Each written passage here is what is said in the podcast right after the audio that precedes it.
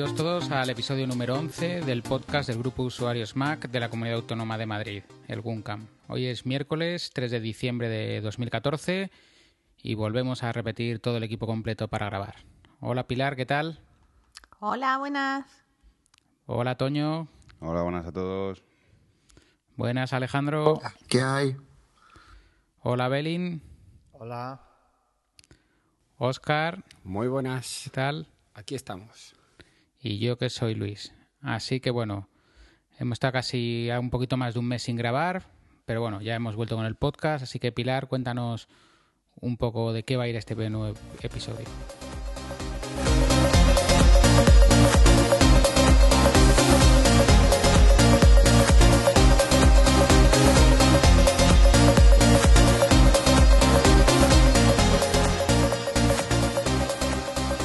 Pues hoy traemos en el tema, en la línea de dar a conocer los proyectos personales de nuestros socios, hoy vamos a hablar de domótica doméstica. En la sección de impresiones hablaremos de la actividad sobre OS Yosemite y en próximamente la próxima, la próxima actividad que tendremos sobre el proceso de creación de una app para iOS.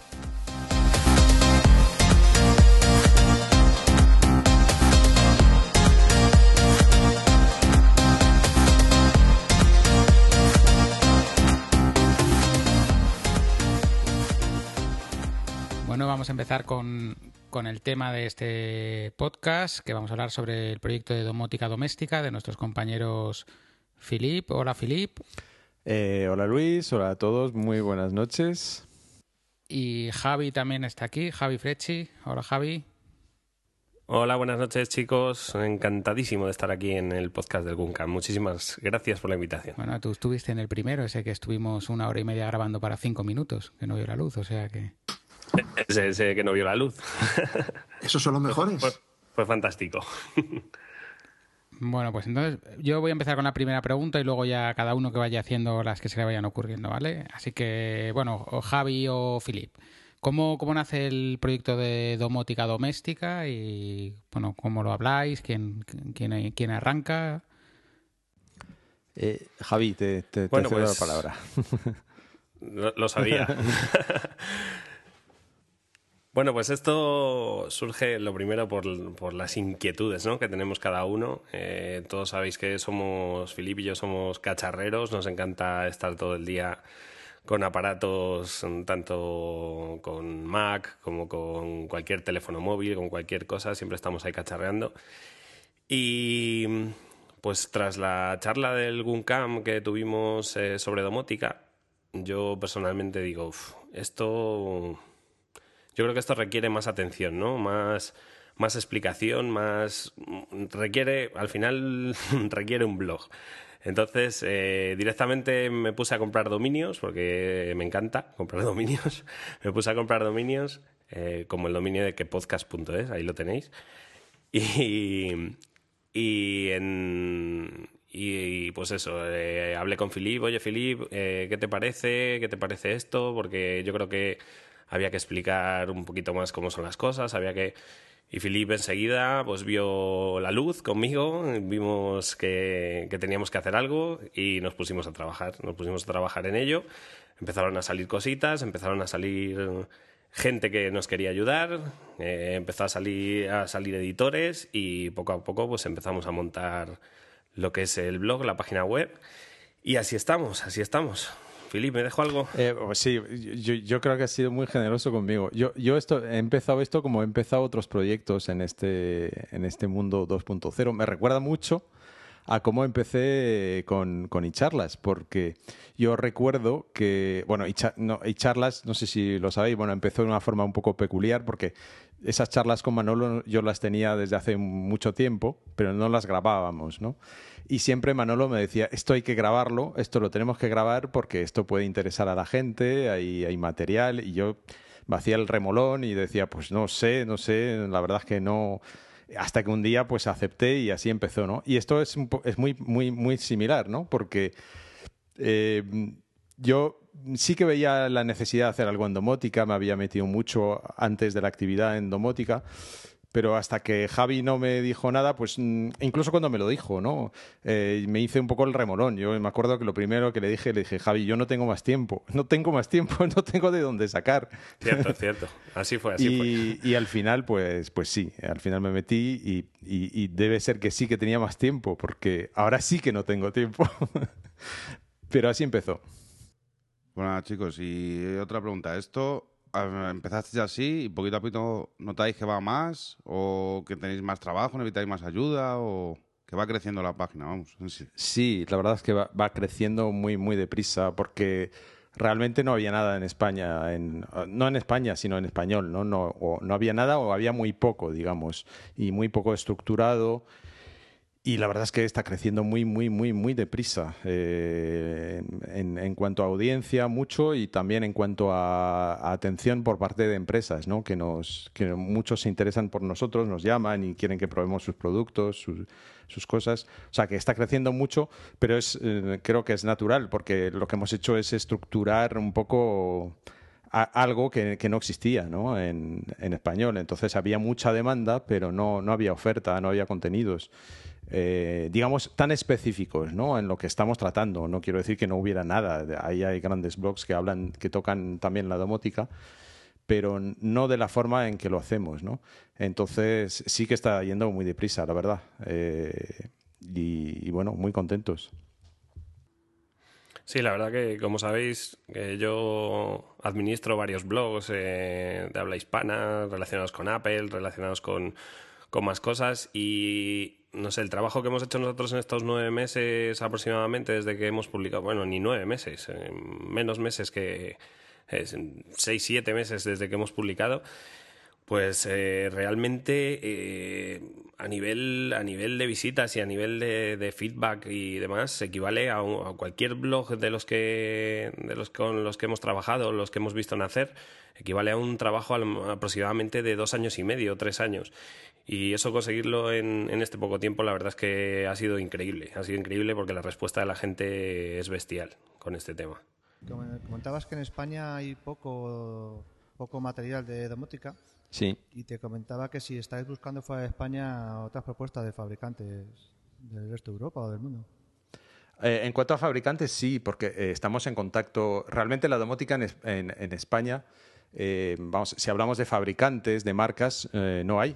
Esta es la verdad. Eh, eh, vamos a ver, en la domótica de la que hablamos nosotros, de la domótica do it yourself, eh, con esos protocolos modernos inalámbricos, hablamos de, Z-Wave, por supuesto, de Zigbee, no, no hay en España, o hay muy poco, digamos.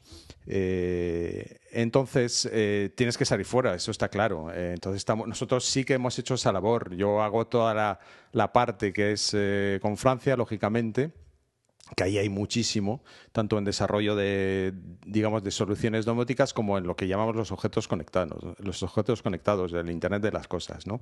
Hay muchísimo donde, donde contactar, donde la gente suele estar muy abierta y te, cuenta sus proyectos y te manda sus productos y, y así lo hacemos, ¿no?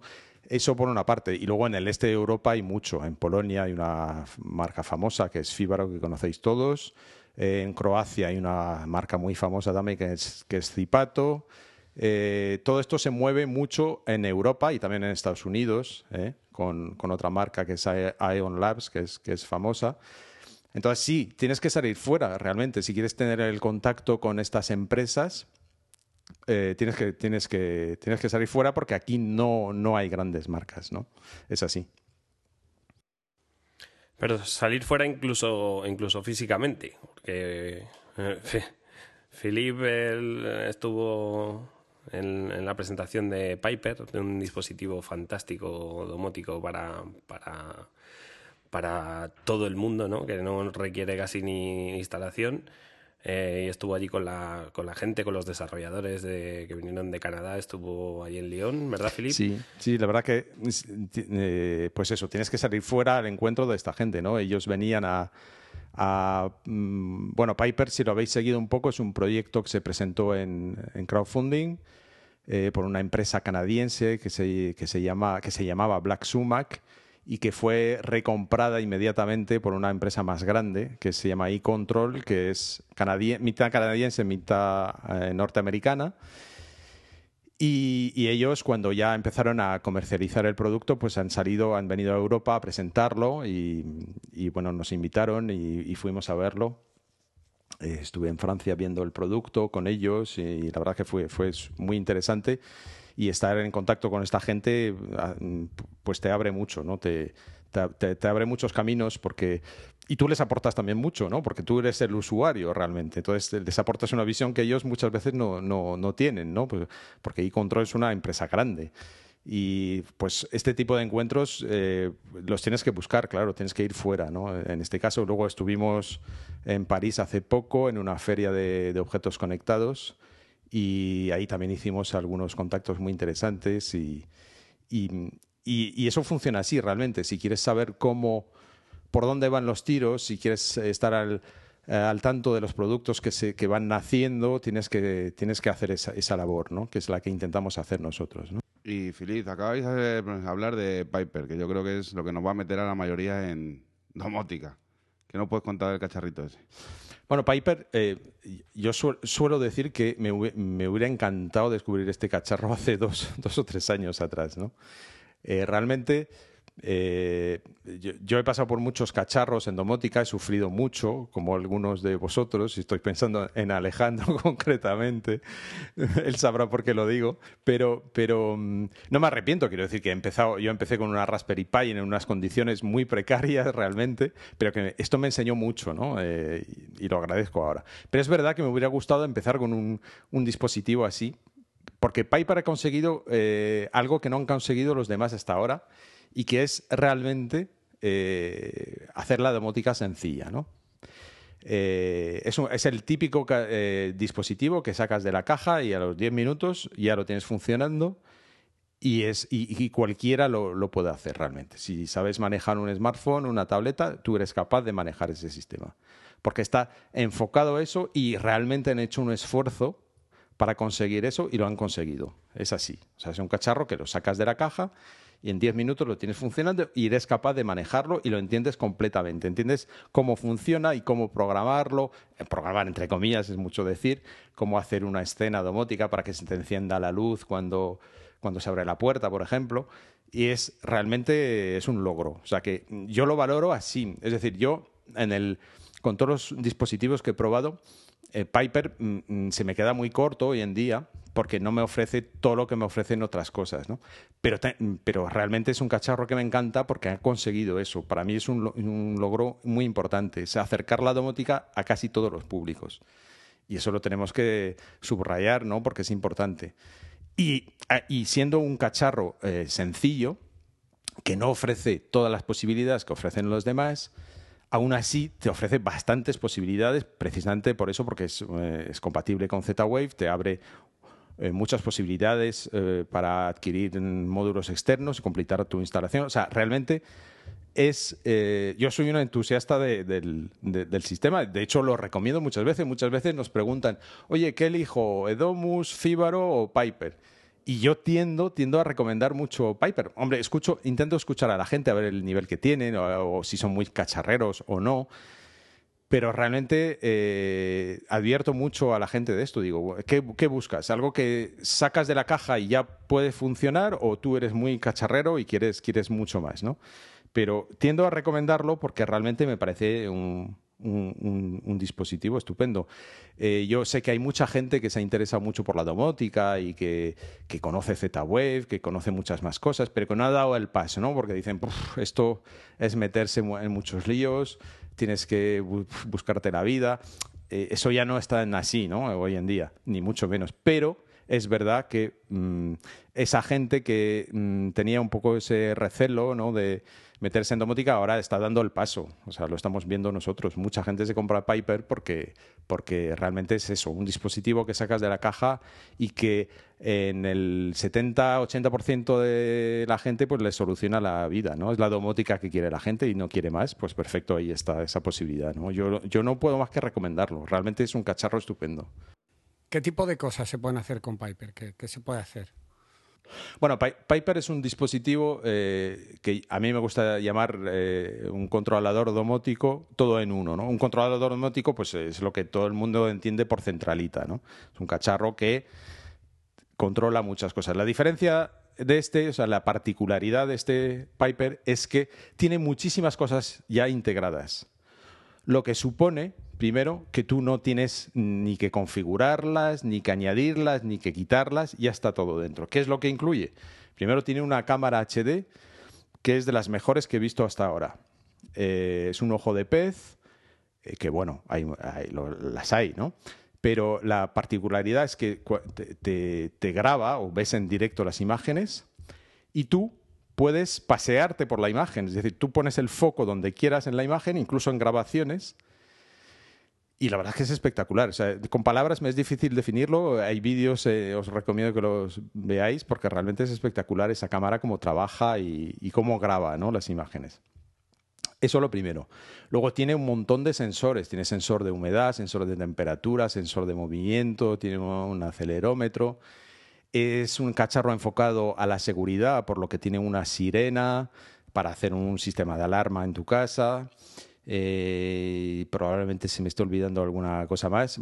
o sea que tienes ya todo esto integrado. lo sacas de la caja con tu aplicación que te instalas en tu iPhone o tu Android.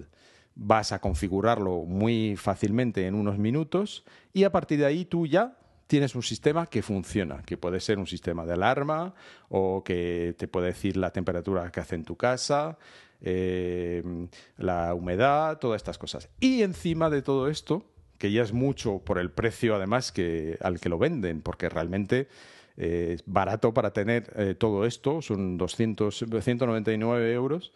Eh, encima tú puedes completar tu instalación con, módulos Z-Wave. ¿no? Z-Wave es un protocolo inalámbrico de domótica ya bastante conocido y tú puedes comprarte un enchufe, puedes comprarte un sensor de apertura de puerta, un módulo oculto eh, para completar tu instalación, para hacer todavía más cosas. ¿no? Pero también eso lo hace de forma muy sencilla. También es muy sencillo incluir un, enchufe y controlarlo con Piper y hacer escenas. Todo eso es fantástico, ¿no? O sea, es eso, la domótica sencilla. O sea, que si, si alguno de vosotros eh, os habéis frenado en algún momento porque pensabais que la domótica era muy complicado o era para, para meterse, mm, para mancharse las manos y tal, es Piper es lo que estáis buscando probablemente porque realmente es muy sencillo. Eh, ¿Qué puedo contar de Piper? Pues eso, la domótica para todo el mundo, ¿no? Mm, realmente muy sencillo. Yo, yo de Piper yo de Piper, perdona Felipe, de Piper me quedo con dos cosas particularmente. Una que es el precio, ¿no? 199 euros. Eh, con, con, lo que ofrece. O sea, mm, tú te compras un centro de control, el centro de control más barato que tenemos ahora aproximadamente tiene, cuesta unos 150 euros, sin nada, ¿no? Vacío. Si te compras una cámara IP en alta definición, son otros 100 euros aproximadamente. Eh, quieres un módulo de humedad, un módulo, un sensor de movimiento, eh, añadir un micrófono, añadirle un, un, altavoz, ¿no? Que lleva para poder, para poder hablar incluso con la gente que tienes en casa o con las mascotas que tengas en casa. O sea, estamos hablando de, que añades funcionalidades de unos 500, 600 euros aproximadamente en un aparato que viene todo junto por 199. Eso por una parte. Y por otra, eh, Philip lo sabe, nosotros la prueba de fuego que hicimos con Piper, en el primer Piper que probamos, fue el dejárselo a una persona que no había configurado nunca un centro de control. O sea, que sí que sabe trabajar con un teléfono móvil y usar un teléfono móvil, pero nunca había, había configurado un centro de control. En una hora y media tenía Piper funcionando incluso con módulos adicionales. Y eso es... Eso es fantástico, ¿no? Para que cualquier persona lo saque de la caja y pueda añadir un enchufe y pueda añadir eh, lo que sea y estar funcionando en tan poco tiempo, ¿no? Eh, es lo que en definitiva quiere la gente ahora, ¿no? El no complicarse con un, a lo mejor con un centro de control enorme, con muchos módulos, muchas configuraciones, escenas y demás. Eso en Piper lo puedes hacer con el teléfono de forma cómoda y sencilla. Es así. Además, una central de las que hay ahora, si, te la, o sea, si la desenchufas a la porra, esta, como la muevas, solo moverla ya empieza a chivarse, es una chivata, empieza a chivarse, que me está moviendo, foto, foto, foto, foto, que me está moviendo. Sí, está, la verdad es que está todo muy bien pensado. El, los que iniciaron el proyecto de crowdfunding, la verdad que eran bueno, siguen en iControl ahora, la empresa grande que los ha recomprado, pero que eran unos apasionados de esto, ¿no? Entonces ellos pensaron todo muy bien, ¿no? Dijeron, bueno, y si se va la corriente, entonces nada, le ponemos un sistema con, pilas, porque así si se va la corriente no se corta, ¿no? Sigue funcionando el cacharro. Y le metemos un acelerómetro porque así si lo mueven, pues se chiva, ¿no? O incluso te puede servir en tu casa ya no en plan de seguridad, pero si tienes una algo que no quieres que nadie toque, pues pones Piper encima y si se lo tocan te va a avisar enseguida, ¿no? Eh, empieza a sacar fotos, ¿no? Empieza y empieza a sacar, fotos. te manda notificaciones y, todas esas cosas. ver en tiempo real la, la, persona a la que te está moviendo el aparato, tú te conectas desde tu teléfono, desde tu tablet o y en tiempo real estás viendo qué persona está tocando tu Piper o la cosa sobre la que has apoyado tu Piper. Está muy bien. Uno de los vídeos de promocionales de la web eh, sale eso. El tío se empieza a llegar una notificación, se conecta y ve al chorizo en su casa, andando por la casa, abriendo la nevera. Está muy bien. Entonces está muy, enfocado básicamente a seguridad, sí, pero no, no es lo único que puedes hacer, ni mucho menos, ¿no? Puedes hacer muchas cosas, eh, por ejemplo, pues con enchufes, con radiadores, con todo esto. Realmente es eso, ¿no? No le pidas más, porque lo que suelo decir, no engaña, no engaña a nadie Piper. Piper hace lo que hace, pero lo hace bien, ¿no? Ahora, si tú quieres empezar a hacer una instalación con eh, pues con riego automático, con subir y bajar persianas, con mil cosas más, pues no es Piper no es tu producto, ¿no? tendrás que pensar en otras soluciones, pero eh, digamos es, es, el eslabón que faltaba, ¿no? En esa cadena, De la domótica y ahora ya lo hay. Entonces a mí eso me encanta, me entusiasma. Piper no es mi dispositivo porque a mí yo quiero le pido más a la domótica y uso otras cosas, pero me entusiasma el dispositivo. Yo es que además se me había pasado por alto y leyendo reportajes y la página web eh, estos últimos días, también he visto que, además puedes tener varios Piper en casa. Sí, puedes tener hasta cinco y gestionarlos juntos y trabajan juntos y yo, yo he probado concretamente dos juntos y es, es fantástico. por el precio que tiene, que dada la calidad de la cámara, solamente eh, pues ese precio es el precio de una cámara HD, eh, por lo tanto ya, ya tienes más con Piper, ¿no? Y hay gente, efectivamente, hay gente que tiene al menos dos en su casa, ¿no? si tienes dos plantas, pues uno en cada planta. O sea que... Es que el precio de cada uno es poco más de una cámara HD con buena definición. es que son 140, 160 euros una cámara con buena definición HD. Sí, efectivamente. Y ahí no tienes nada que hacer. Está configurado, lo sacas y, o sea que es, aporta eso, ¿no? Piper aporta eso. Y para mí eso es un logro, porque mm, a mí me encanta esto de la domótica porque es un campo virgen todavía, aunque evoluciona mucho. En, los dos o dos años y medio en los que yo estoy muy metido en esto, he visto la evolución, ha evolucionado mucho pero sigue siendo un campo virgen, que, eh, que, tiene que venir alguien a poner orden, siempre lo digo, ¿no? Eh, y estamos avanzando mucho también en ese sentido. Hay, gente que se esfuerza mucho en las interfaces, hay gente que trabaja mucho en la apertura del sistema a otros, a todo tipo de, de dispositivos. Pero faltaba eso, ¿no? Alguien que se preocupara por hacer un dispositivo para todo el mundo, ¿no? Y eso ya existe. Entonces, a mí eso me gusta y, lo, valoro como lo que es, que es un logro en la evolución de la domótica, ¿no? Bueno, pues si nadie más tiene ninguna pregunta, yo os voy a decir eh, qué planes de futuro tenéis, porque pasasteis del blog a la tienda, ¿hay un futuro podcast de domótica como os han preguntado muchas veces o...? hay, muchos proyectos que están Eh, incluso muy avanzados. Porque yo, yo, le, pregunté a Javi el domingo y me dijo que el plan era comprar IBM, pero claro, no me lo creía. Así que contad a mí lo que se pueda contar, porque ya sé que estas cosas... Hay que contar algo. Se cuecen durante mucho tiempo y ya, sé, cuando se ven ya están hechas. Siendo sinceros, la negociación con IBM ya está dando sus frutos. no, el Creo que el siguiente paso es eh, seguir trabajando en domótica doméstica. Ya tenemos ahí eh, la tienda, donbu.es. Y, seguiremos trabajando en domótica doméstica y seguiremos trabajando en Donbu, seguiremos cargando productos, seguiremos cargando fichas, eh, seguiremos atendiendo a los clientes que vamos teniendo poco a poco y, poca cosa más. Sí que muchas veces nos pasa por la cabeza, por la cabeza, ¿verdad, Philip? El decir, vamos a ver si grabamos un podcast, eh, lo que dices tú, tenemos conversaciones también nosotros que dices, joder, esto lo podíamos haber grabado, esto había solucionado el, el cómo eh, resetear un Piper a este señor que nos está preguntando, si lo estamos hablando entre tú y yo y lo grabamos y a lo mejor hay algo por ahí en un futuro cercano, ya lo veremos. Sí, estamos, estamos en muchas cosas, pero tenemos líneas claras de, trabajo ahora mismo que son las que llevamos, ¿no? que son, por un lado, el, el, blog, eh, que es independiente, quiero decir que en el blog probamos las cosas con total libertad y contamos lo que nos parecen y sin sin ningún tipo de limitación y de hecho nuestros redactores ahí pueden decir lo que quieran y hay plena libertad para opinar sobre lo que quieran. Tenemos una tienda donde se venden y donde tampoco ocultamos nada. Quiero decir que nosotros conocemos muy bien todo lo que vendemos porque lo probamos. Lo probamos todo, ¿no? Entonces, cuando hay algo que no nos gusta, pues lo decimos sin ningún tipo de problema. O, o que nos gusta menos, o que trabajan peor con algún cacharro, lo decimos, ¿no? Que en eso nos queremos un poco eh, diferenciar, ¿no? Eh, es decir, que podemos, podemos aportar un, un soporte eh, basado en la experiencia, porque tenemos la suerte de probar cacharros iba a decir que tenemos demasiados entre, entre manos, ¿no? Es así, tenemos muchísimos y constantemente probamos cosas y, eso es lo que intentamos transmitir a la gente, tanto en el blog como en la, en la, tienda. Luego proyectos hay, ahí estamos y sobre todo pues queremos seguir con los contactos que tenemos que son básicos en este digamos, en este trabajo que estamos haciendo.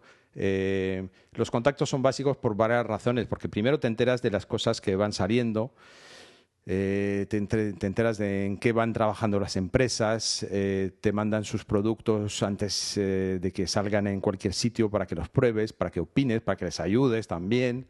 entonces queremos seguir en esto, tenemos que, tendremos que seguir viajando de vez en cuando para ir al encuentro de esas empresas y estas son nuestras líneas de, de trabajo. ¿no? De momento con esto es más... Pues eso ya es una eh, barbaridad de, eh, cosas por todo esto. Es, es, brutal, realmente es brutal el trabajo que estamos sacando adelante, pero quiero decir que lo hacemos con pasión, que es, el motor de muchas cosas. Todo esto compaginado con un trabajo y con una familia encima. Sí, es muy, es muy, la verdad es que muy, es complicado muchas veces, entonces tienes que intentar compaginar los, los viajes con la familia para, para intentar venderlos mejor, pero, pero, pero bueno, eh, en eso estamos, ¿no? Y, de, momento encantados. Quiero decir que nos apasiona y cuando te apasiona algo, pues eh, las cosas salen, ¿no? Porque se nota, creo. A mí hay una cosa que me encanta de domótica doméstica y es que es que hay hasta un redactor y para ello y que se, está tomando mucho hincapié en la accesibilidad, sobre todo para personas con deficiencia visual o, o en este caso invidentes. Sí, la verdad es que yo es algo que yo tenía muy claro, ¿no? Eh, bueno, es José María Ortiz, que muchos a lo mejor conocéis, eh, que es conocido ya en el mundo 2.0. Socio, socio del GUM, además. Eh, José María es alguien que descubrimos en charlas una vez, porque era oyente, nos escribió y cuando nosotros descubrimos que era ciego, le invitamos porque es algo que yo no desconocía totalmente, la accesibilidad, no sabía ni, ni que existía, ¿no? Entonces él nos abrió los ojos, nunca mejor dicho, sobre, sobre esto y, desde entonces a mí me, ha impactado mucho esto. Quiero decir que es verdad que la tecnología tiene que ser para todo el mundo, porque la tecnología nos aporta muchísimo a todos, ¿no? Nos ha cambiado la vida, podemos decir, ¿no? Las nuevas tecnologías realmente nos han cambiado la vida. Y, y también a ciertos eh, colectivos, es que es más, les aportaba a ellos mucho más incluso, ¿no? Eh, porque les permite hacer cosas que nunca, con las que nunca habrían podido soñar, ¿no? Entonces, me parece que habiendo los medios que hay hoy en día de hacer sistemas accesibles, es decir, que en este caso concreto las personas ciegas o con visión reducida puedan disfrutar de las nuevas tecnologías, pudiendo hacerlo, creo que tenemos nuestro deber es hacerlo, ¿no? Entonces, yo cuando creamos Domótica Doméstica tenía muy claro, muy claro desde el minuto uno que José María tenía que estar en ese proyecto para, para, para hacer esa labor, ¿no? De, digamos, de divulgar lo que es la, accesibilidad y, y, en domótica hay mucho que hacer porque, eh, bueno, en domótica eh, y en muchos sectores, pero eh, la domótica digamos que es todavía una tecnología minoritaria, la gente, cada día hay más gente, pero eh, no es la informática en general, ni mucho menos, ¿no? No, mueve a toda esta gente, no mueve el mismo dinero, digamos, y las empresas pues muchas veces son pequeñas, muy activas, pero muy pequeñas, y no tienen recursos para, para, gastarse en, en accesibilidad, es así de triste, ¿no? porque la accesibilidad pues cuesta un desarrollo y por lo tanto cuesta dinero, ¿no? Entonces, eh, pues muchas veces eh, nos encontramos con que nosotros vamos, cuando en esos encuentros que os contábamos antes con las empresas, les decimos, eh, ya, pero vuestro producto está muy bien y tal, pero no es, no es accesible para ciegos. Entonces nos empiezan a mirar y primero muchas veces no saben ni de lo que estamos hablando, ¿no? Entonces tú se lo cuentas, se lo explicas y dicen, eso está fenomenal, está muy bien. Pero nosotros no podemos hacer eso, no tenemos medios para hacer eso, ¿no? Eh, entonces, bueno, ahí entramos, intentamos ayudar también y la verdad es que estamos consiguiendo resultados porque, como digo, son empresas muy dinámicas, muy jóvenes muchas veces que están dispuestas a, hacer todo lo posible por hacer las cosas bien y pues eh, en algún caso estamos consiguiendo resultados como en eh, una empresa francesa que se llama Connected Object que, que hace un controlador que se llama Edomus que yo siempre hablo mucho de él porque es el que uso, ¿no? Porque me, eh, no, no, por ningún vínculo comercial con ellos, que no lo tengo ni pienso tenerlo, sino porque me convence este controlador. Y con ellos hemos trabajado mucho la accesibilidad y, la verdad es que han mostrado mucho interés y hemos conseguido, con la ayuda de José María, que su aplicación móvil pues sea ya prácticamente totalmente accesible para ciegos. ¿no? Y eso es un logro enorme. Eh, nosotros los videntes no sabemos valorarlo, pero creo que deberíamos hacer ese esfuerzo, ¿no? Eh, estamos abriendo la domótica a un público al que le conviene muchísimo la domótica, porque le va a ayudar en muchas cosas. Pero mientras no sea accesible, no le vamos a permitir acceder a, todos estos servicios, ¿no? Entonces, pues en eso también estamos, en esa guerra también, ¿no? Pero eso también es apasionante, ¿no? Porque te das cuenta que hay gente enfrente que que está dispuesta, no tiene medios, pero están dispuestos. Si tú les ayudas, ellos te ayudan a ti, ¿no? Y están dispuestos a, mejorar constantemente. Sí, sobre ese hilo, esta misma semana, además lo, comentaba con Filip, pues ayer me parece, eh, directamente, además lo puedo decir, Green Momit, aquí en España, es una empresa que ha hecho un termostato fantástico. Directamente me llamaron por teléfono eh, antes de ayer, y, me dijeron, he leído tu artículo de accesibilidad sobre, sobre Green Momit. Y dice, y no hemos caído en que un termostato con una pantalla táctil no lo pueda usar una persona ciega. Y es que es así, ¿no? O sea, tú lo piensas dices, joder, qué bien queda un termostato, una pantalla con una pantalla táctil instalada en mi casa, pero claro, una persona que, que tiene una disfunción visual, ¿cómo, ¿cómo puede tocar ese termostato? Entonces, eh, nos hemos puesto en contacto con ellos, hemos puesto en contacto a José María eh, a través de su artículo con las deficiencias y se van a poner a trabajar en ello para adaptarlo. Eh, o sea, nosotros, una de las cosas que además Philip me, lo dijo y me pareció, o sea, que teníamos que, trabajar en ello y ir en la misma dinámica, es este tema de la accesibilidad. Eh, ya no de accesibilidad en el blog y demás, que también, ¿no? Que también lo estamos haciendo y lo estamos intentando llevar de la mejor manera posible. Pero nosotros nos hemos comprometido y tenemos un compromiso con, esta gente. De hecho, este, este fin de semana hay un en, en La Coruña. Eh, son, están las, las, quintas, me parece, jornadas de, de, usuarios de tecnologías para personas con, con diversidad funcional visual, ¿vale? Y, y a nosotros nos han llamado para, para, que, para que demos una charla allí eh, contando un poquito qué es cómo podemos adaptar la domótica a estas personas con, con discapacidades visuales, ¿no?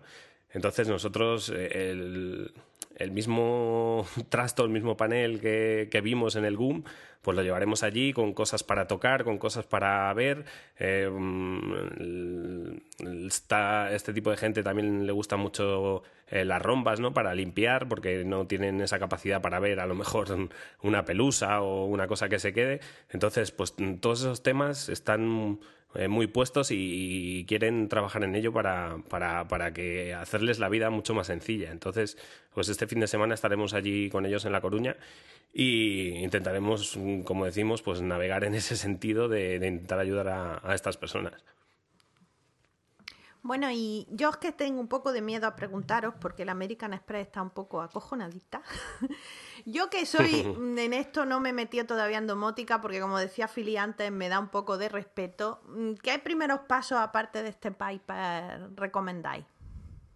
Hombre, lo más, lo más importante es ver mm, tus necesidades. O sea, tú tienes que ver qué, qué, es lo que necesitas, hasta dónde puedes llegar, qué realmente mm, qué quieres poner, qué quieres hacer.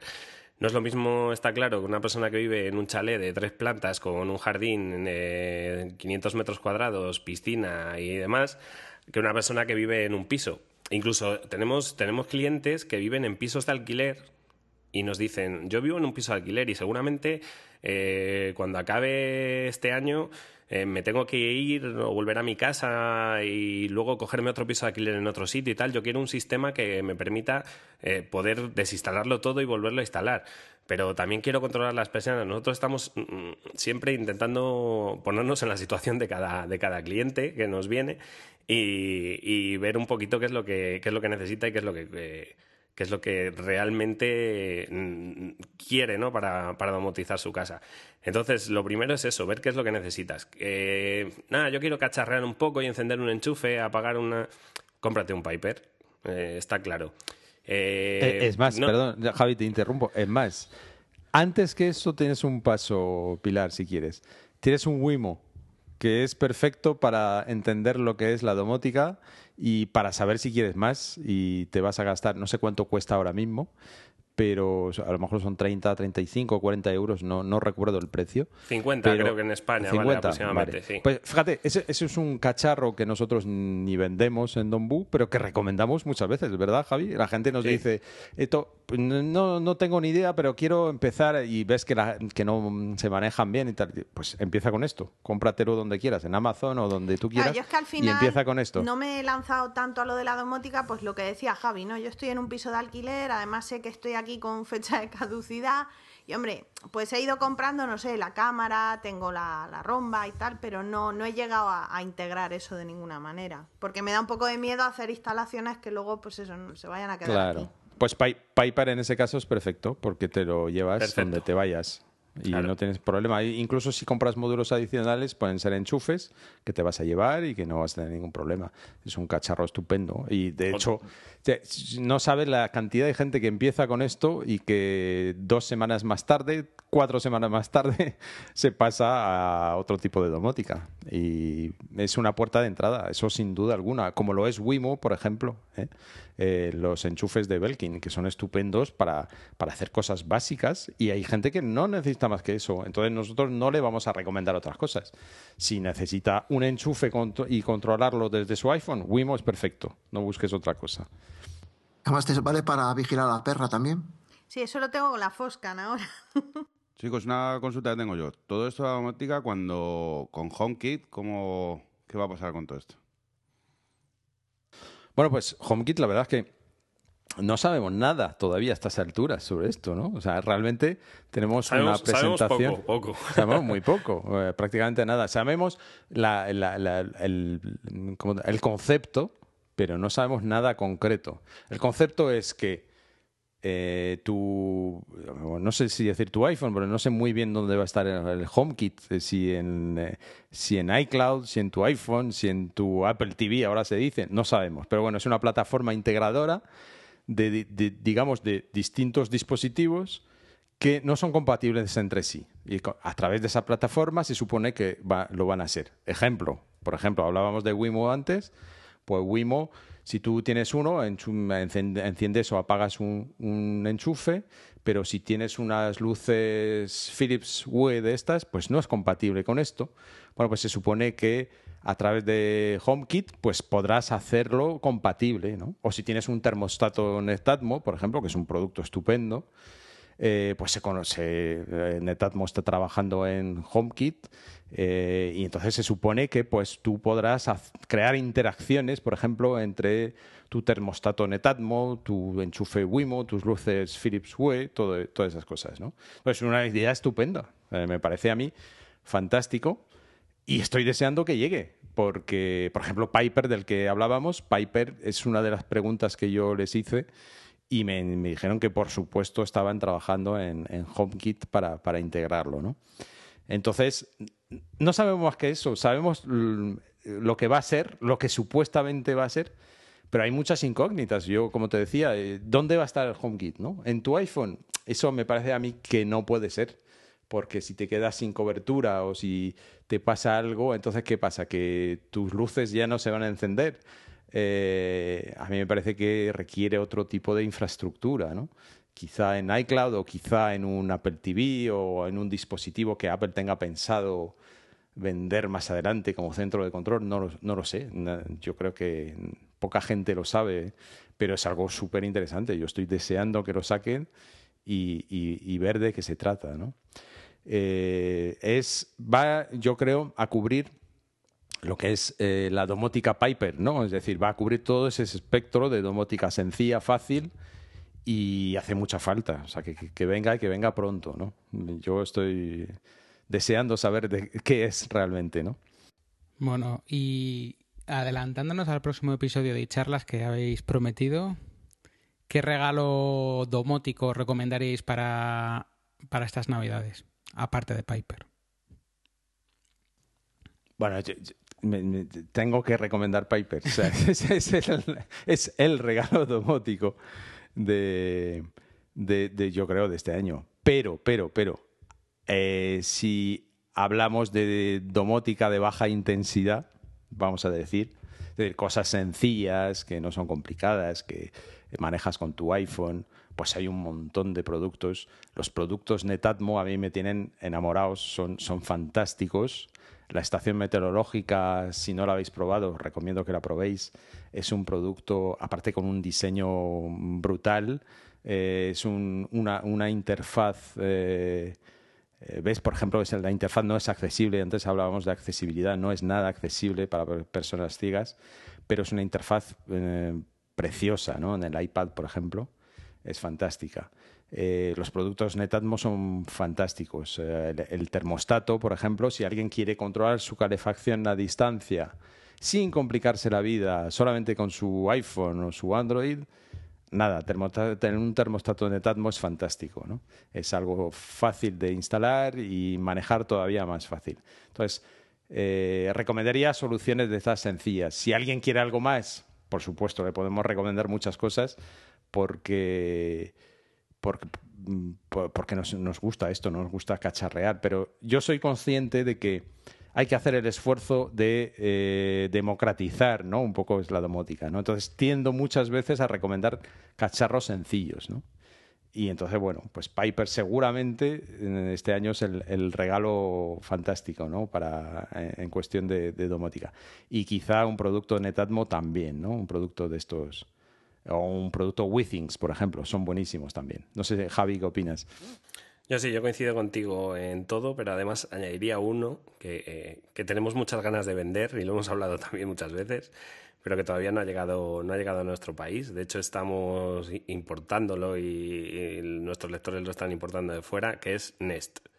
O sea, Nest eh, fue un punto y aparte también a la hora de los termostatos, ¿no? Y en la hora de, de, ese detector de CO, de ese detector de humos, pero que ha desembarcado en Europa hace muy poquito y de momento eh, está en UK y se puede comprar en UK. O sea, eh, sí que ha habido gente que lo está llevando a otros países europeos y, demás, pero no ha, desembarcado todavía en España de forma oficial. Entonces, es una de las cosas que tenemos también muchísimas ganas de, meterle mano. De hecho, eh, ya tenemos un editor que lo tiene y lo está probando y, escribimos, escribiremos sobre ello muchas más cosas de Nest. Pero yo es una de las cosas que regalaría estas navidades, pero vamos, junto con Piper O es un producto fantástico. Lo pudimos probar en París, en esa feria que estuvimos. Eh, lo pudimos juguetear un poco con él. No sé si alguno de vosotros habéis tenido la oportunidad de tocarlo o de manejarlo un poco. Y realmente es, eh, es, es, es algo de es otro nivel, quiero decir. la interfaz, la, belleza del, del, cacharro realmente es fantástico. Lo que, ocurre es que mm, aquí a Europa ha llegado en una versión europea eh, que me temo que es un poco más complicada de instalar que, la que había que la que hay en Estados Unidos. ¿no? Han optado por otro sistema más adaptado, digamos, a lo que tenemos aquí en Europa y al final resulta un poco más complicado de instalar. De hecho, en Francia, por ejemplo, lo, se comercializa con, instalación, ¿no? Eh, con instalador, para que te lo deje todo hecho. ¿no? Eh, pero es un es precioso. O tenéis oportunidad de, verlo en algún sitio, tocadlo, porque realmente es, es fantástico. Eh. Pues bueno, no sé si os queda alguna, alguna pregunta o queréis que ya pasemos a comentar la actividad. Yo por mí ya me han convencido para lo de Piper, o sea que... Tú estabas, convencido ya de antemano. Lo, que no, lo que no entiendo es cómo os, quedan ganas de preguntarnos todavía por, por la domótica. Lo, digo muy en serio. Yo no sé hasta qué punto aburrimos a la gente. Yo hablo, siempre lo digo, hablo de esto con, con pasión, ¿no? Pero cada vez que me invitan a un podcast para hablar de domótica, y me parece estupendo y lo hago encantado. Pero tengo que decir que no sé hasta qué punto puedo estar aburriendo muchísimo a la gente. Espero que no. tranquilo, que no aburres a nadie. Vamos al revés. Lo que haces es darnos otra visión de lo que nosotros creemos que es. Que es mejor que hablar con alguien que sabe de lo que habla, joder. Bueno, pues vamos a pasar a, a, la siguiente parte y bueno, Felipe y Javi, si queréis, estaremos encantados que os quedéis y hablemos un poco de José Mari, nuestro amigo. Pues yo, por mí me, quedo encantado. Tengo poco que contar y mucho que escuchar sobre, sobre Yosemite, porque no lo tengo ni instalado todavía. ¿vale? Lo, espero poder hacerlo estas navidades. Y, siempre suelo preguntar a la gente, ¿qué te aporta? ¿Te aporta algo? ¿Merece la pena? A mí, en mi caso, que tengo un iMac muy antiguo, me merece la pena, voy por ahí preguntando.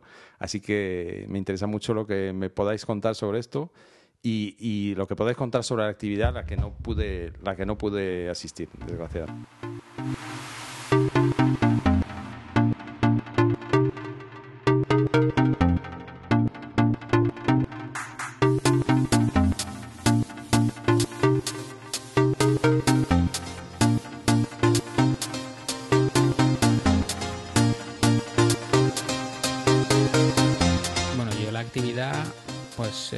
Partiendo de que el ponente fue Carlos Burges y que fue muy, muy amena, o sea, se nota las tablas de Carlos a la hora de, dar charlas, ¿no? Está muy acostumbrado. Y la verdad es que tuvo una parte muy técnica que, yo ahí me perdía. Yo me imagino que, que, Alejandro tú te enterabas perfectamente de todo el tema que hablaban. Pero luego tuvo una parte también casi que, que nos amotinamos todos allí, empezamos a hacerle preguntas y la charla un poco se fue al traste, porque ya empezamos cada uno con dudas, preguntas y fue una, una tras otra.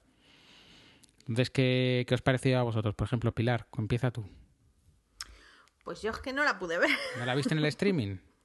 ¿Qué puntería no, porque ¿eh? tenía solo el iPad, no tenía el ordenador y desgraciadamente el streaming va en flash, así que al final no la pude ver pero he mirado el libro, porque de casualidad le tocó a mi chico el libro que sorteaban en Territory Mac y como tenemos una perfecta familia en, Apple, pues yo me lo pude descargar también inmediatamente y he hecho un vistazo al libro.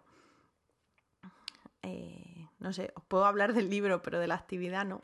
Bueno, pues entonces, a ver, Belin, tú que estás calladito, ¿qué cuentas de la actividad? Que tú sí que estuviste. la actividad me pareció bastante interesante y, ya te digo, Carlos nos descubrió eh, ahí las entrañas de Yosemite de, muchas eh, historias en las que se puede acceder y que nadie sabe que están ahí. A ver, ¿alguien ha descubrió algo nuevo que, que esté utilizando en su día a día ahora a partir del sábado? Mm, difícil de decir, ¿no? Hombre, en las charlas siempre se aprende algo, por mucho que uno sepa, cacharré. Eh, Carlos es escritor de materiales sobre el, eh, sobre el sistema Macintosh, entonces eh, nos da 100.000 vueltas a todos los usuarios de a pie como nosotros. la verdad es que estuvo, estuvo muy bien, ahí nos abrió un poco la mente para cómo poder usar que ahora contaremos nuestra experiencia, cómo poder utilizar lo de la familia, compartir familia. Nosotros ya casi somos familia, ¿no? Pues después de lo que nos ha montado Luis. Según Apple estáis empadronados todos en mi casa. Sí, porque te están llegando, te están llegando papelitos que no, no, bueno, estamos probando. Lo contamos a la gente. Hemos hecho una familia. Sí, hemos configurado una familia. Luis es nuestro padre lo apreciamos y lo queremos mucho. Y aparte, pues estamos haciendo una prueba, ¿no? Entonces, ¿qué hemos visto con esta familia? Hemos visto que efectivamente las apps que hemos comprado unos y otros las vemos, las podemos compartir y descargar. Entonces es una buena forma pues para conocer aplicaciones, ¿no? De hecho, pues es un subidón de, de información y de cosas que hemos visto que tienen nuestros amigos y bueno, como cuando la familia desaparezca esas apps, hemos comentado, ¿no? Eso va a desaparecer, entiendo. Pues será una oportunidad de comprar las apps que nos han gustado, ¿no? ¿Qué más queréis comentar vosotros? De probarlas, por lo menos eh, probarlas antes de comprarlas. Os, puedo hacer unas, unas preguntas concretas, y esa es que me gusta preguntar. Sí, sí, sí, os puedo hacer unas preguntas concretas sobre eso. Eh, eso técnicamente eh, mm, ¿Cómo, ¿Cómo, se gestiona? ¿Pone en peligro la tarjeta del padre de la familia o no? Sí, absolutamente. Como padre de familia te puedo decir que estoy pagando aquí los vicios de, mi hijo Beli y de mi hijo. Sí, pero, pero esto era una prueba, papi. Esto han sido un euro sesenta y cinco, pero pagaré religiosamente junto a un café. No te no, de todas maneras es curioso porque me ha llegado a mí la factura de pues la aplicación de NetAtmo de Oscar y la de Belling, pero a mí el cargo a la cuenta todavía no me sí me ha llegado un, papelito de estos de iTunes que te envían, pero claro, ahora ya no pone mi dirección. Cosa curiosa, sino que pone, entiendo, es la de Luis. Por lo tanto, todo termina eh, en la tarjeta de Luis, entiendo. O sea, todo se carga en la tarjeta de Luis. Sí, y solo si eh, los usuarios de la familia son adultos. Claro. Si no piden autorización. En mi caso, por ejemplo, yo la hice con Luis, con, mi novio, y al principio nos costó mucho trabajo porque no conseguíamos, no conseguíamos conectar la familia. Y era porque él precisamente tenía como que, que desautorizar. Es que no sé muy bien cómo explicarlo, pero el caso es que tuvimos que dejar solo una de las dos tarjetas de crédito asociadas a la familia de modo que el, el, método de pago Sí, pero nosotros no hemos desautorizado pagos de nadie, ni nos lo ha pedido iTunes. No. Yo no sé, igual era porque él también le había dado a activar familia y la tuvo que desactivar. No sé muy bien cómo, cómo fue, pero la tarjeta es una. Entonces os hago otra, otra pregunta. Que yo, yo con Manolo de Charlas hace mucho tiempo que compartimos nuestras cuentas de iTunes, pero compartimos las credenciales. Eh, confiamos ciegamente el uno en el otro. El ID de cada uno. Y el ID de cada uno, sabemos el ID, sabemos el password y entramos y cogemos las cosas del otro sin ningún problema. ¿Qué diferencia hay con esto? Es decir, vosotros no sabéis el ID del padre de familia, pero sí podéis descargar eh, cosas y que las pague él. ¿Es así? A ver, esto es, tú te unes a la familia y decides si compartes con la familia las aplicaciones y tus compras. Lo primero yo puedo no compartir nada, pero en cambio ver lo que tiene Oscar, lo que tiene Evelyn o lo que tiene Toño. Luego te crea un calendario, unos recordatorios unas notas de familia en las que compartir cosas. Y luego, por último, ellos cuando compran, compran a, compran a través de la tarjeta del padre de familia y si no son adultos, si son menores de edad, eh, tiene que, que, autorizarlo el padre de familia. pero este ellos compran, son adultos compran con qué credenciales, con las suyas propias. Compran con sus credenciales, pero me lo cargan, en principio me lo cargan a mí. Esa es la diferencia, por tanto. Vale, vale, vale. Aquí lo bueno, Feliz, es lo que nos explicó Carlos allí en la, actividad de Yosemite, que lo puedes utilizar como, más que familia, como un grupo de trabajo. Claro, imagínate... imagínate que somos un grupo, estamos montando, yo qué sé, un blog y necesitamos unas herramientas, pues uno que tenga esas herramientas las utilizamos todo el tiempo que la necesitemos y cuando acabes, echas a la gente de la familia y se acabó. Pero, pero, no, literal, no, literal, Como en Navidad, vamos. Sí, pero bueno. Bueno, para pero para una pequeña empresa o para un proyecto pequeño es más que de sobra el tener las aplicaciones que se necesitan para ese proyecto y ya está. Y entonces puede entrar y salir gente, compartes calendario, compartes aplicaciones. Y la verdad que como una experiencia está siendo curioso poder ver poder ver aplicaciones, ver que tenemos todos los mismos libros, ver que hay aplicaciones que tenemos absolutamente todos y otras pues descubres cosas nuevas. Yo si me dejáis hacer un pequeño apunte con un pequeño apunte personal, ¿eh? o sea, con la charla que nos dio Carlos, y lo comentaba contigo, Luis, allí al fondo de la sala, tú y yo con solos. Malos. con las manos encima de la mesa, los dos, eso está claro. Eh, o sea, con la charla que nos ha dado, nos ha explicado toda la estructura del sistema operativo, nos ha explicado cómo instalar plugins, cómo eh, entrar hasta, hasta, hasta los WhatsApp de, de, nuestras parejas a través del ordenador. Eh, al final estamos en España y nos quedamos con la familia porque así nos salen las aplicaciones gratis, compartiéndolas con nuestros amigos, con nuestros compañeros y con, y con todo. O sea, estamos en España, ¿no? Somos así, pero, también lo otro estuvo bien, todo hay que decirlo. Lo, del, lo del WhatsApp a mí me dejó alucinado. ¿eh? Exactamente, la, o sea, la, la parte técnica a mí me encantó. Eh, está fenomenal, te explica muchas cosas, algunas cosas que tienes dudas, entonces ya lo ves claro. Y yo no creo que la cosa se desmadrara. Yo creo que él provocaba que se desmadrara. Decía, preguntarme, preguntarme, que él, es que él está en su salsa. A mí me encanta la gente que tiene tablas y, es, que, ves que disfrutan y disfrutas tú con él. Y está como loco porque le hacías preguntas como si fuera un reto a responder preguntas y más dudas, ¿sabes? Yo creo que yo lo veo así. Ten claro, Alejandro, que que Carlos eh, normalmente estas ponencias y estas charlas que hace eh, las hace a lo mejor en sitios que la gente no sabe o no trastea o no entiende tanto a lo mejor de ordenadores como puede entender el grupo del GUNCAM, ¿no? Digo en general, sabrá que entendamos mucho menos como yo, les entenderá que, entendamos, que entendáis la leche como vosotros, como Alejandro, como Antonio, o sea, eh, en líneas generales, ¿no? tenemos un conocimiento mm, medio bastante alto de, lo que es el sistema operativo. Entonces él se encontraba como pez en el agua. Él decía, ¿vosotros sabéis esto cómo? Y decíamos todos, sí. Y flipaba, ¿no? Y flipaba como de decir, hostia, es que lo saben, de verdad. ¿Y esto sabéis cómo se hace para hacer? Y decíamos, sí. o sea, él estaba alucinando cosas que él en otros sitios tendría que explicar desde cero, pues en este momento pues, mm, pues él veía que entonces ya llegó un momento que dijo vamos a romper la baraja por aquí, eh, preguntadme alguna duda que tengáis o alguna cosa y ahí ha sido donde, donde hemos aprendido realmente y donde hemos visto eh, el potencial que tiene Carlos, que es, que es impresionante cómo, cómo maneja el sistema operativo desde tiempos ancestrales, ¿no?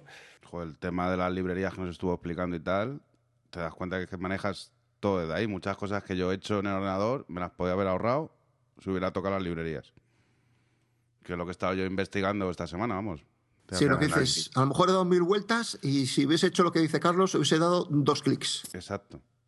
Yo muchas cosas, desde que empezó las librerías y tal, y estoy ahora con ellas liado, es que muchas cosas de las que he hecho me las hubiera ahorrado tocando las librerías de, del sistema operativo el tan complicado cambiar el usuario al, segundo disco que duro, ¿no? Sí, es mala cosa.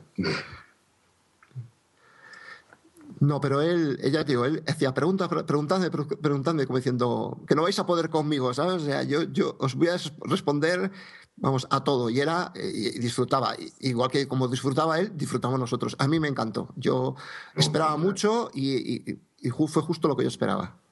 Mí ha sido una de, lo comentaba además con, la junta directiva el otro día, yo habré estado en un 70% o igual un poco más de, todas las charlas que hemos tenido en el GUM y ha sido una de mis favoritas. Sea, yo ha sido, ha sido esta, esta, esta ponencia de Carlos ha sido fantástica. O sea, yo me, me, he sentido genial. He aprendido un montón. Estoy deseando de perfilar los flecos que me he perdido también en, eh, por tipo organización, ¿no? De, verlo luego en el vídeo que, monta Manolo, que desde aquí le doy las gracias a Manolo por montar esos vídeos. Y, tengo ganas de volver a repasar ¿no? muchas cosas de, las que se hablaron porque te las pierdes ¿no? un poco ahí en directo, pero, pero para mí ha sido una de mis favoritas seguro. Y no contento con eso, siguió la comida. Ahí ya, bueno, ya distendido, pues de todo. Ahí ya empieza a decirte, empiezas a preguntarle, te empieza a contar, y ya, ya dices, bueno, vamos a dejarlo porque esto ya me supera. me he enterado que le mandó deberes a Miquel, me parece, ¿no? Sí, es que le estuvo contando a Miquel toda su situación y vamos, le ha echado una bronca por no hacer y empezado a ponerle deberes y hacer lo que tiene que hacer y, bueno, pues Twitter le tiene, tiene seguimiento, le está dando cera todos los días. Y para lo del WhatsApp que hemos comentado, el que quiera que vaya a FanMac y vea el artículo que hay sobre el WhatsApp para verlo desde el Mac, que es, te quedas con la, con la cara torcida, vamos. Pero me refiero a otra cosa cuando lo hagas. Sí, todas las conversaciones del historial. Ver todas las conversaciones del historial del WhatsApp. Sí, lo hizo además, lo hizo allí en, delante de nosotros, ¿no? Sacó una librería allá al escritorio, al doc, me parece, la puso en el doc y al pulsarla salieron todos los archivos ocultos, todo lo cifrado salió allí y ponía, estaban las conversaciones de la, de la aplicación WhatsApp. Allí se podían ver perfectamente. Por mucho que que, lo que es la aplicación intente cifrar sus mensajes eh, punto a punto. a, modo de a modo de transmisión ¿no? de esos mensajes. Luego claro si la base de datos la tenemos en, nuestro teléfono en nuestro ordenador pues está claro que, que ahí salta. Y luego te lo ensalza como diciendo esto no parece grave hasta que la mujer le pilla al marido y te empiezas a te cuenta la historia y ya, ya, ya dices, ostras. Entonces, con el seguimiento, entonces voy a ver el WhatsApp y no sé qué, y ya entonces dices, bueno, qué peligro. Esto sí que tiene mucho peligro, como dice él, esto es muy, muy serio. Claro, no, los, Entre eso lo serio es el doble tic azul. ¿No comentó que, ¿no comentó que era un bug del sistema operativo? No sé. Que él, él, lo ha transmitido como un bug a Apple. Pero yo no lo veo un problema de Apple eso. ¿eh? Es un problema de WhatsApp.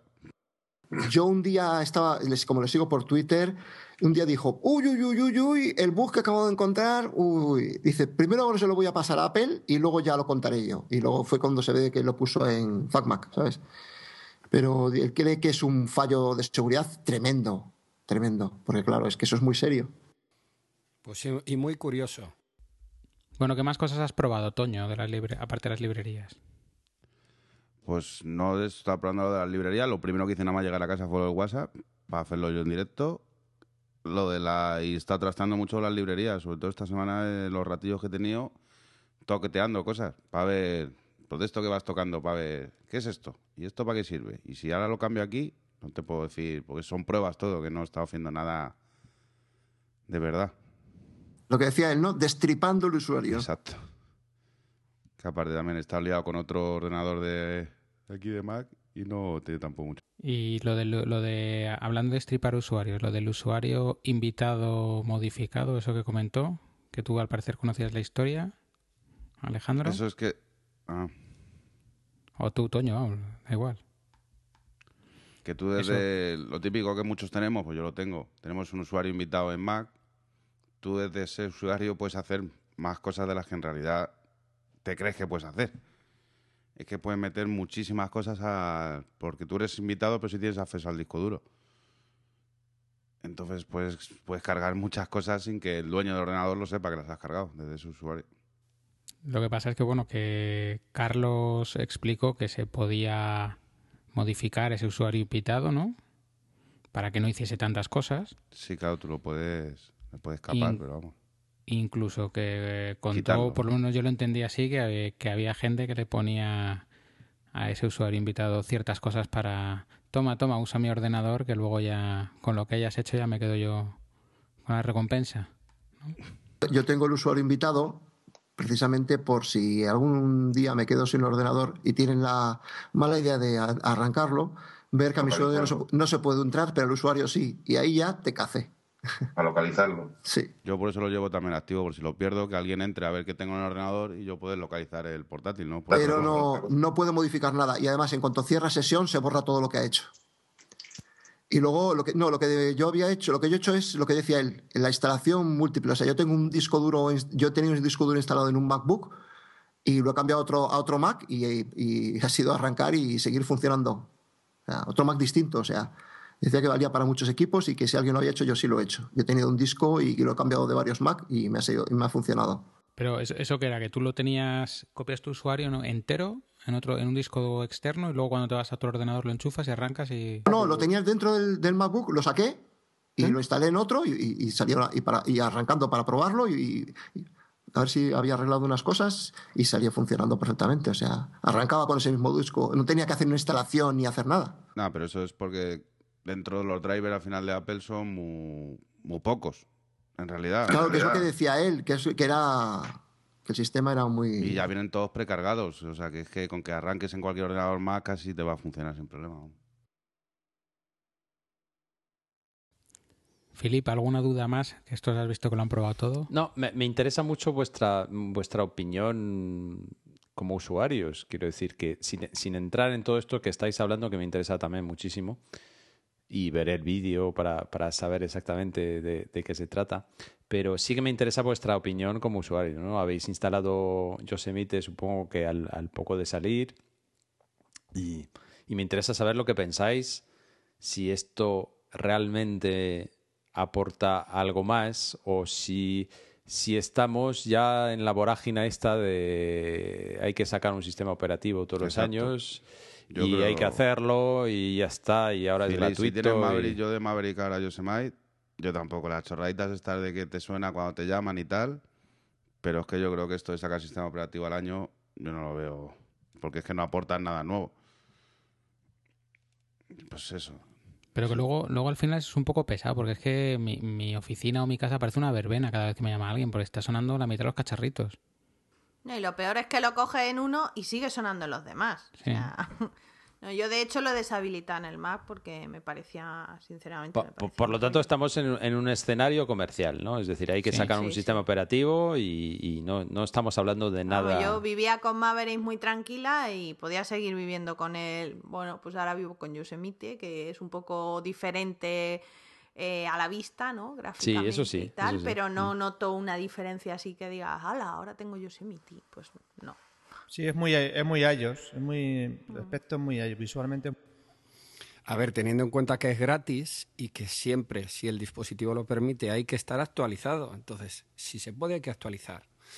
Eh, a mí la interface me gusta y, y, estoy contento. Yo actualicé, no tuve problemas, los dos más que tengo en casa y, y pues no sé, también es personal, pero yo lo que digo, los sistemas se actualizan, cubren muchos bugs y sobre todo temas de seguridad. Si Sí, temas de, temas de seguridad, evidentemente. Pero yo estoy en el límite. Yo, mi iMac 2007 es, el, es la última vez que podré actualizar.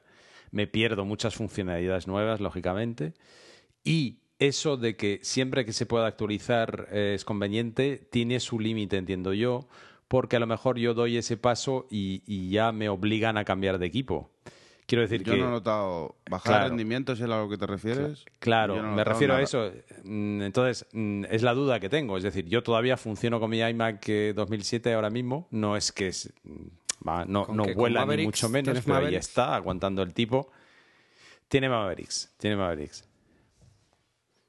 Yo no he notado ningún tipo de bajada de rendimiento. Si, no hay merma, me interesa. Si hubiera merma y eso me obligase a cambiar de equipo, me cabrearía mucho. Quiero decir que. Em, Yo, de hecho, digo siempre que hay que quedarse en un sistema anterior al último que te deja instalar Apple porque al final, eh, pues es lo que tú dices, merma mucho el rendimiento y al final la experiencia de usuario, sí, pero pues acabas cabreando. Que es relativo, si tú pones un SSD, esto cambia del todo la experiencia de usuario de un sistema. Ah, bueno, no lo de los años y el procesador, es que eso con lo de los SSD ha cambiado. El SSD ha revolucionado totalmente los sistemas y la vida de los equipos, vamos, pero, pero de, de 0 a 100. Eso es lo que iba a decir yo, que, el, iMac de Philip, que yo lo conozco, lo que necesita es un doctor Campos. Eso, está claro. un doctor Campos de, hecho, Hoy hemos estado hablando de esto por otro canal, Alejandro y yo, y, es algo que, que, Pero es verdad que también se habla mucho del SSD, es verdad, ha sido un cambio radical y ha rejuvenecido muchísimos equipos, pero no hay que olvidar que la memoria ha aumentado mucho también. ¿eh? Yo cuando compré mi iMac del 2007, si no recuerdo mal, venía con 2 gigas. Ahora tiene 4, que oficialmente es el límite, aunque se podría poner 6. Eh, y, es verdad que los equipos hoy en día pues tienen ocho, lo, digamos, deberían tener ocho de base y tendemos a olvidar eso y también eso te da holgura en el sistema, entiendo yo. Eh, no, no te creas, yo tengo un Air que, que tiene cuatro y, y, con su SSD y no es de los más rápidos, porque no es de los más rápidos, porque te da una velocidad de ciento y pico y va como un tiro pero va como un tiro y, es un Core 2 dúo. Filip, tienes que darle una alegría a ese Mac, pobrecito. Tienes que... No, no, no, sí, sí, se la voy a dar. Se la voy a dar, está, está, está, planificado. Lo tenía que haber hecho en, el, en la última oportunidad que tuvimos, eh, porque yo creo que a Alejandro le había dado igual operar a uno más que a uno menos ese día. Pero... ya que tenía la bata puesta. Claro, claro. Entonces, Pero bueno, es algo que voy a hacer, eso por supuesto, ¿no? O sea, todo nadie me, ha dicho lo contrario. Todo el mundo que lo ha hecho, incluso en equipos que son eh, totalmente comparables al mío, ¿no? Que la diferencia es abismal, por lo tanto yo sé que tengo que pasar por esto y que le voy a dar unos cuantos años más de vida a mi, a mi Yo tengo un MacBook del 2008 que más o menos es lo más parecido a lo tuyo y va como un tiro con el SSD y corre Yosemite de lujo. Yo, yo os digo más, yo, yo he tenido mucho tiempo puesto un SSD, el primero que puse, en un MacBook Core Duo del 2006. Y, y se notaba una barbaridad la diferencia, pero una barbaridad. Claro, es que es un, disco, es un equipo que estaba ya medio muerto y, y aunque tenga un puerto para el disco lento, pero se nota, se nota, se nota un montón. Se nota, sí, sí, seguro por lo menos igual le estás dando un par de años más de vida digna, no, arrastrada ¿no? al pobre equipo. Vamos, que te recomendamos que te cambies, Filip. Sí, sí, no, sí lo voy a hacer. Es, si no lo he hecho es porque no me atrevo a hacerlo yo solo. Y viendo cómo lo hace Alejandro, digo yo, ¿para qué me voy a meter yo en este lío pudiendo pedir ayuda? A ver, a mí me pasó igual. Me ayudó David Metalcas y, bueno, pues esto da más seguridad abrir un iMac 27 pulgadas y eh, coger esa pantallaca y sacarla, da repelunguis. No, no, es que, es que si, yo, si yo me junto con Alejandro, no pienso tocar ni un tornillo. O sea, te lo digo ya, Alejandro. Día Luario, día Luario. y reportaje. no te estoy retando, ¿eh? No te estoy retando. y unas fotos, sí, final. Será pronto, será pronto. Muy bien, chicos. Pues yo creo que anunciamos la próxima actividad y vamos terminando el episodio de hoy.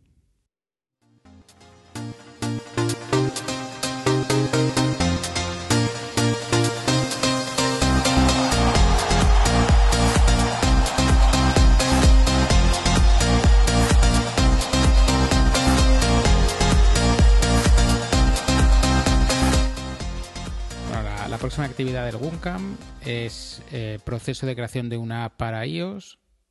El ponente será Miguel Bermejo Callejo, que bueno, le conoceréis algunos por la aplicación Tweet y será el 13 de diciembre y como siempre tenéis un artículo en el blog del WUNCAM con toda la información de la actividad.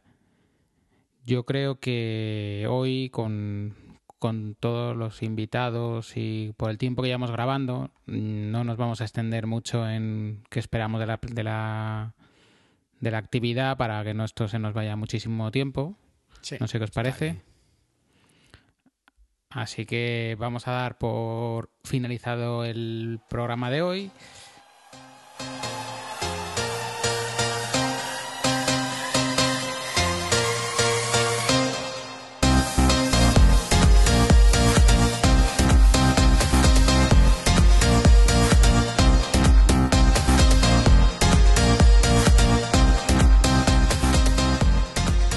Muchas gracias Filip y Javi por haber pasado este rato con nosotros. Muchísimas gracias a vosotros por invitarnos. Para mí ha sido un, enorme placer estar aquí con vosotros.